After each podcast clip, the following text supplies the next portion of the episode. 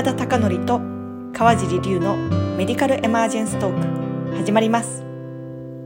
はい、皆様、えー4分ほど遅れておりますが、お疲れ様です。日本はこんばんはですね。えー赤田先生、こんばんはです。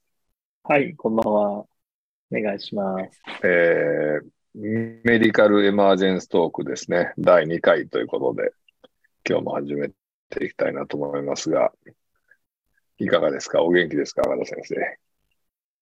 そうですね。あの、会長になっております。先ほど、ちょっと、老眼卵子トークをさせてしてたんですけど、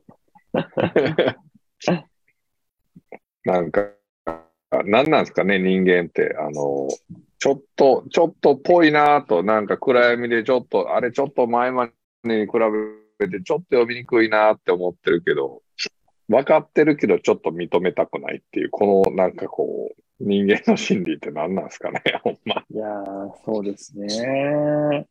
やっぱ、なんか、その、20代くらいの時って、うんうんなんかそういう体の変化とか、老化とかって全く興味ないじゃないですか。はいはいはいはいはい。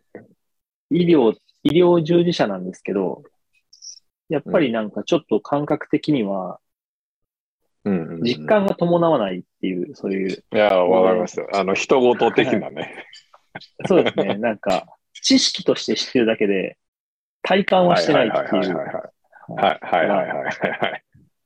でもやっぱり40過ぎてくると、少しずつ、なんかこの、でまあ言っても死が近づいてくるんで、もちろんもちろん。まあ結構リアルになってきますよね。その辺の老化とかに対してのは反応っていうか、興味というか。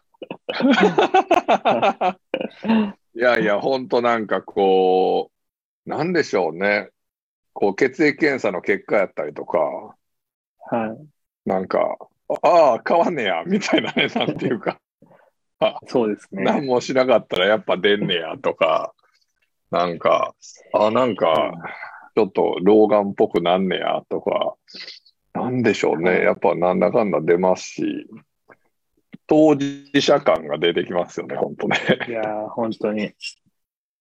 80歳ですからね、男性の平均寿命。まあね、もう半分超えてますからね。ね。そうですよ、もそうそうそう。いや、ってなるとなんか今この感じやと、7 70とかになった時どんな感じやろうと思うと、あ、ちょっとちゃんとせなあかんなって思ったりしますよね。う。いや、そうですね。どうなんでしょうね。怖いですよね。そうそうそう、今、あえて僕も単語使わへんけど、ちょっと怖いですよね。なんかこいやー、はい。なんか、知ってるだけに怖いですよね。う。うん、そうそうそう。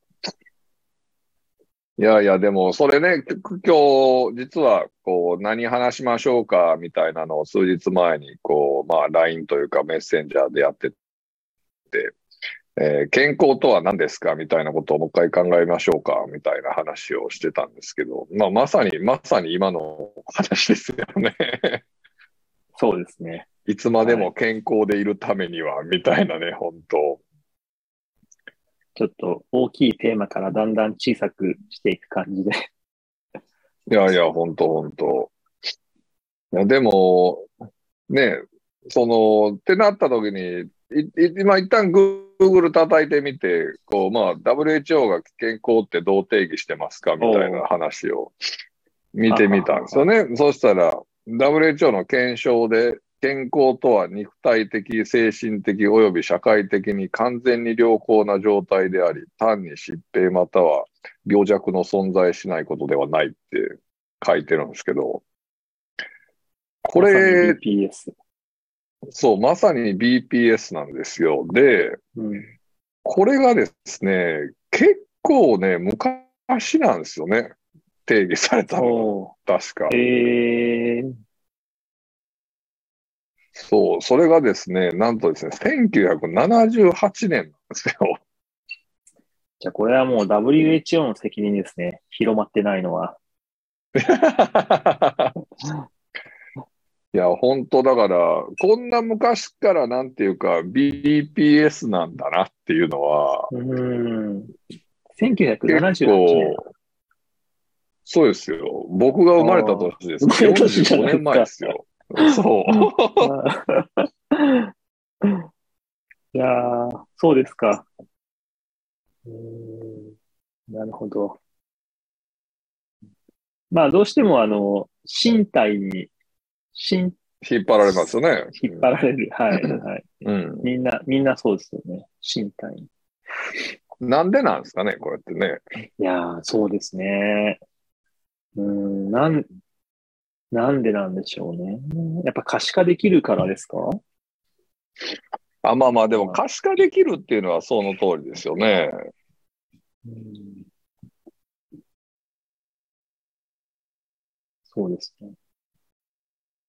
うんあとはまあ、なんか、うん、どうぞ。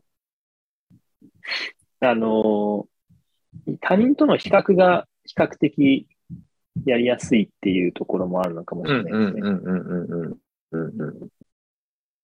まあ共通のこう、なんていうか、会話が成り立つというか、はいはいはないんかはいはい。あの、なんかガガンマ GDP ないくつだったとか、なんか、ああ、お前の低いな、お前高いな、はい。はい。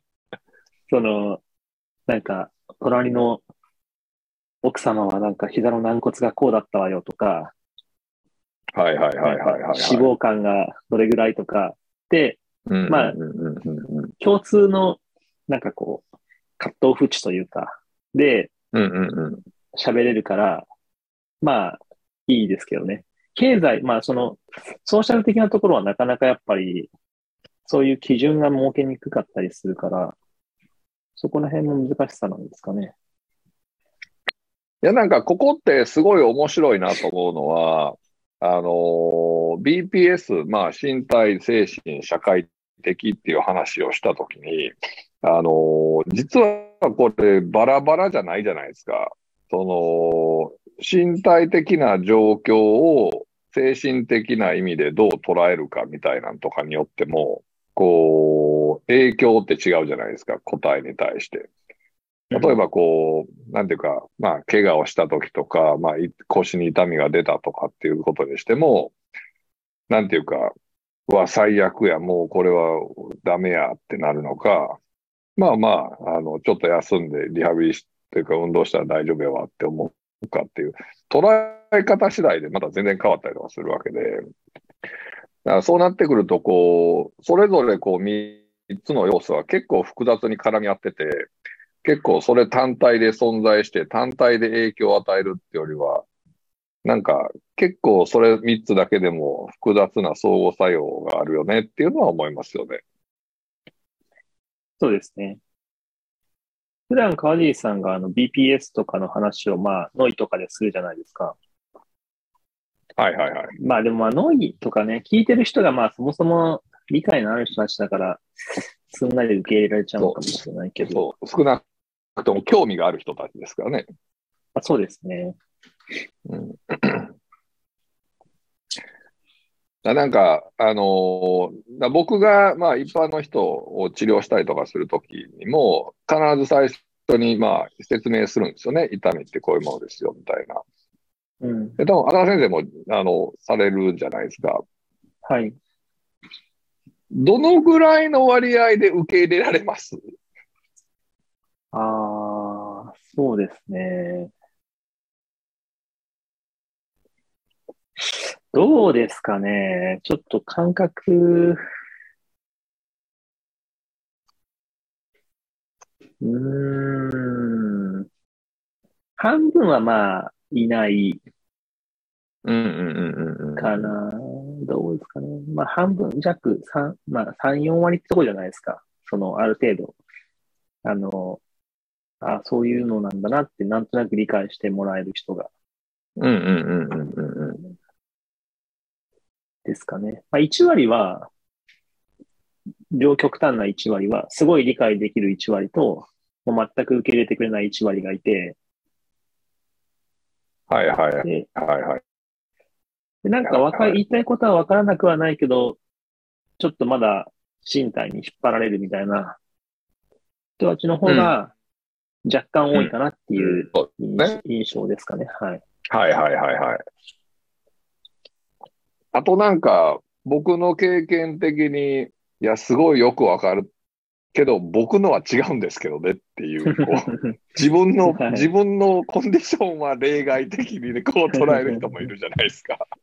はい。はい。なんか、本当いろんなパターンで反応はしてくれるなと思うんですけど、でもなんか、あの、ある種受け入れられない人たちって、こうもうなんか自分の中にある種答えがあるというか、こう、まあもしかしたらそれは、なんでしょう、Google 先生弾いたのか、どこかの先生に言われたのか、それがどこから来たのはちょっと置いておいて、彼らの中でも答えがあって、なんかその、その答えに合うものを探されてる状況というか、これ、このスタンス自体が多分その痛み、だいぶ上げるよね、みたいな人も結構いる気もするんですけど、どうですか？いや、でもそれはそうだと思いますよ、やっぱり。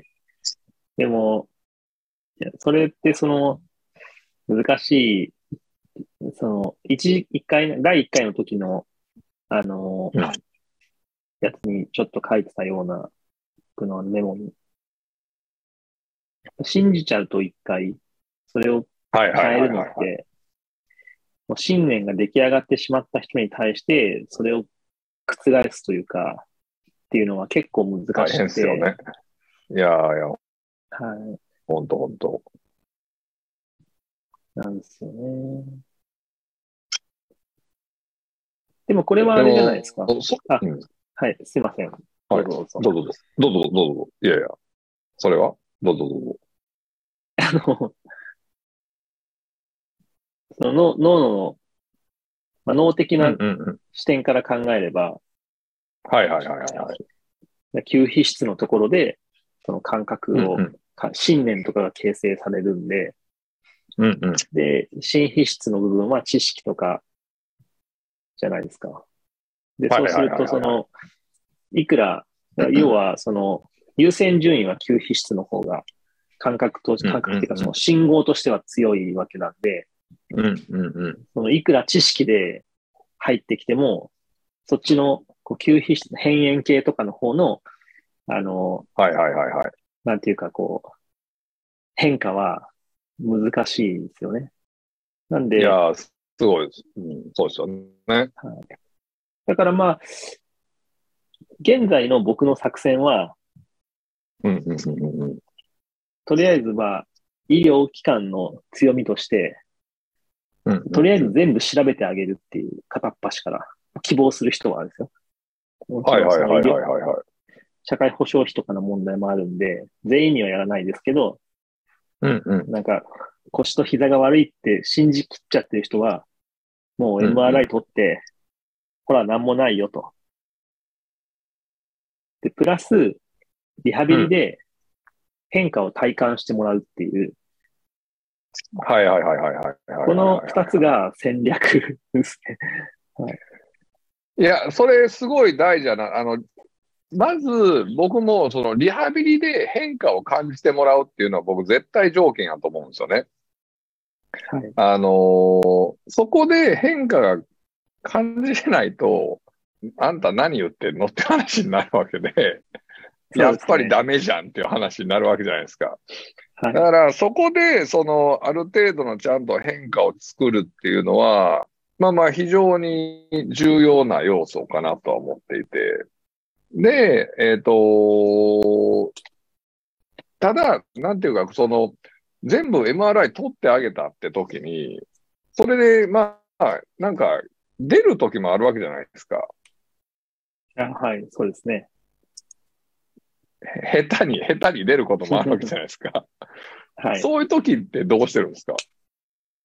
それは一応説明はします。で、その関与ししているよっていうことももちろん説明はします。うんうん。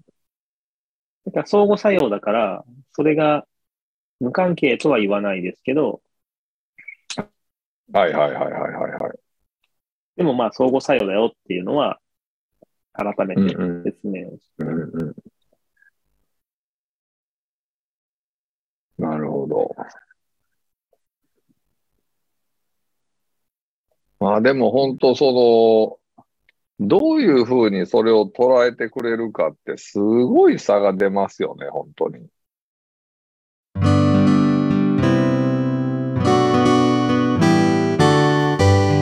メディカルエマージェンストーク次回もお楽しみに。